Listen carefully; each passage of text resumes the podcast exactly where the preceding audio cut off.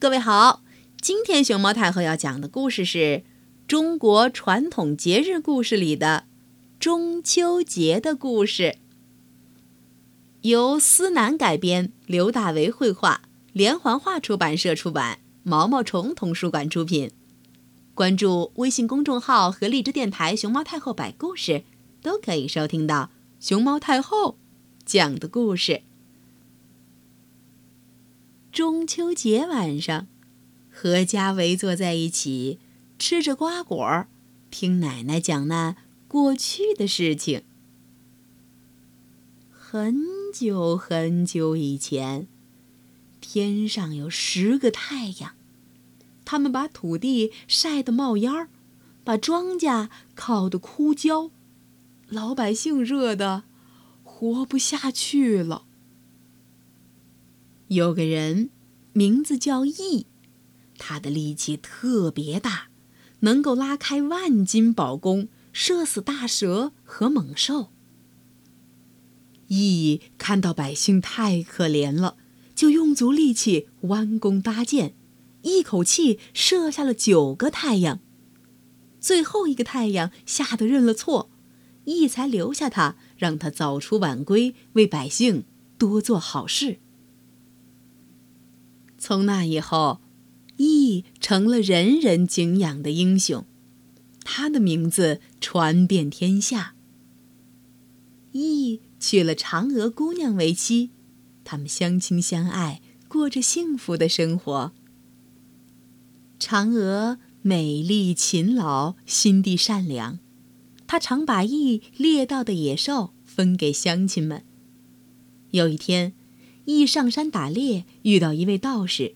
道士对羿说：“你为百姓除害，立下了功劳。我送你一包神药，要是吃上半包，就会长生不老；要是全都吃下去，就会成仙升天。”羿把神药拿回家，告诉嫦娥。你好好保管这包药，我们找个良辰吉日一起吃了它，这样我们夫妻就能长生不老，永不分离。羿是射下九个太阳的大英雄，很多人来找他学习武艺。他的徒弟里有一个叫庞蒙的人，这是个坏家伙。庞蒙知道羿的家里藏着神药，他暗暗打着坏主意。这一年的八月十五，羿带着徒弟们出去打猎。傍晚，庞蒙一个人偷偷溜回来，闯进羿的家里，逼着嫦娥交出神药。嫦娥大声呼救，可是羿打猎还没回来，周围也没有别的人家。嫦娥急了，心想：绝不能让无耻的庞蒙抢到神药。他打开药包，把药全部吞进嘴里。突然，嫦娥的身体变得像羽毛一样轻。当当当当，他不由自主地飞出窗口，向天空飞去。天空无边无际，可怜的嫦娥呀！不知飞向何方。在月亮上，也许能看到自己的亲人吧。慢慢的，嫦娥飞向月亮，从此住在广寒宫里。一回家后，听说这件事儿，赶紧追出门去，可已经太晚了。只见圆圆的月亮上，隐约有嫦娥的影子。乡亲们安慰他说：“嫦娥还会回来的，对对，还会回来的，等等吧，等等他，等等他。”第二年八月十五，羿拿出嫦娥爱吃的水果，还做了圆圆的月饼，盼望嫦娥回家。一年又一年过去了。嫦娥始终没有回来。慢慢的，大家都按照羿的习惯，每到八月十五，就准备月饼、水果，祭拜月亮。农历八月是秋天中间的一个月，十五日又是这个月中间的头一天，所以八月十五就叫中秋节。每到中秋节，一家人都要团聚，所以中秋节也叫团圆节。小朋友。你知道吗？中秋节成为民间节日是从唐代开始的。嫦娥的故事只是中秋传说的一个版本。还有人说呀，唐明皇曾在八月十五的夜晚梦游月宫，得到仙女传授的仙乐，并把它带回人间。这个故事也十分优美动人。到了宋代，中秋节已经十分兴盛，也开始重视家人团圆。苏轼的《水调歌头》千古传颂：“明月几时有？把酒问青天。不知天上宫阙，今夕是何年？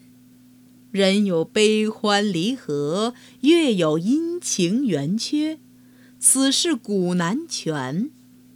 但愿人长久，千里共婵娟。”明清时期，老百姓中已经流行中秋拜月的仪式。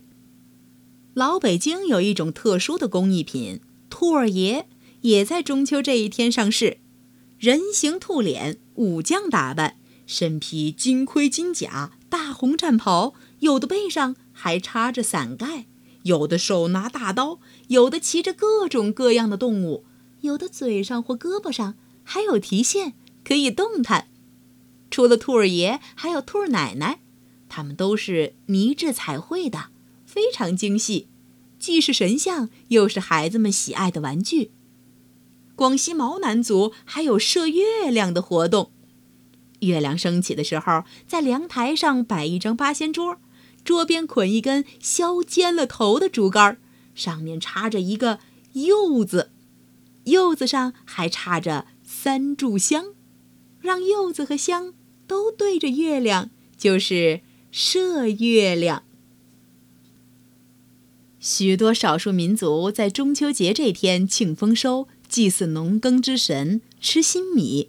其中不少民族还要特别厚待狗，因为传说人类得罪了天神，失去谷种之后，是狗把谷种要了回来，才让人们不至于饿死。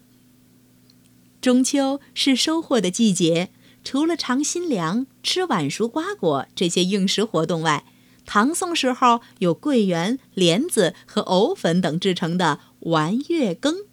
南方人常在中秋吃桂花、鲈鱼、吃芋头、柚子、吃螃蟹、鸭子等等。金风阵阵的晚上，吃着这些美味儿，看着头顶圆圆的月亮。不由得要感叹：“嗯，多么美好的生活呀！”小朋友，你感受到美好的生活了吗？